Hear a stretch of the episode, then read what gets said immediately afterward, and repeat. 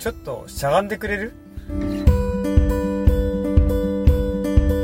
こんにちは誠です、えー、今日はピリピの2章の10節以降のところですね、えー、イエスの皆によって、えー、膝をかがめるという、まあ、それによって神の栄光が表されていくという箇所です。膝をかがめるんですからね、えーと身を低くするわけですよね。ディズニーシーでマジックランピシアターってあるじゃないですか。で、あの、あそこのメインホールに入る前に、前座みたいな形で、あの、真ん中になんか蛇みたいなの出てきて、で、なんか、とりあえず前説をしますよね。で、うちの子供連れて行った時があって、まあちょっと前にね、ちょっと背の高い人がいたんですよ。その人が、まあ視野を邪魔して、あのちょっと他にもちょっと混んでたからねその時ね。だからうちの子なかなかその真ん中でいろいろ埋設をしてくれるあの人形の蛇を見ることができなかったんですよね。抱っことかして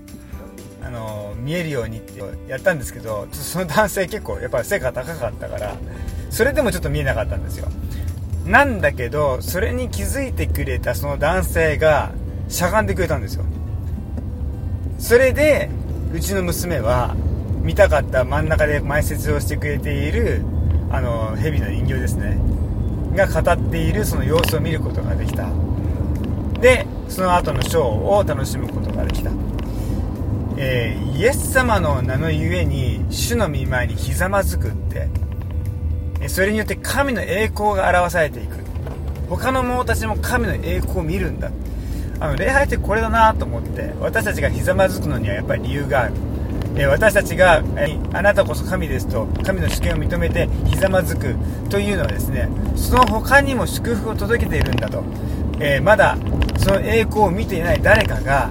えこの神様の素晴らしさイエス様の愛の大きさというものを見ることができるその手助けにもなってるんだっていうね、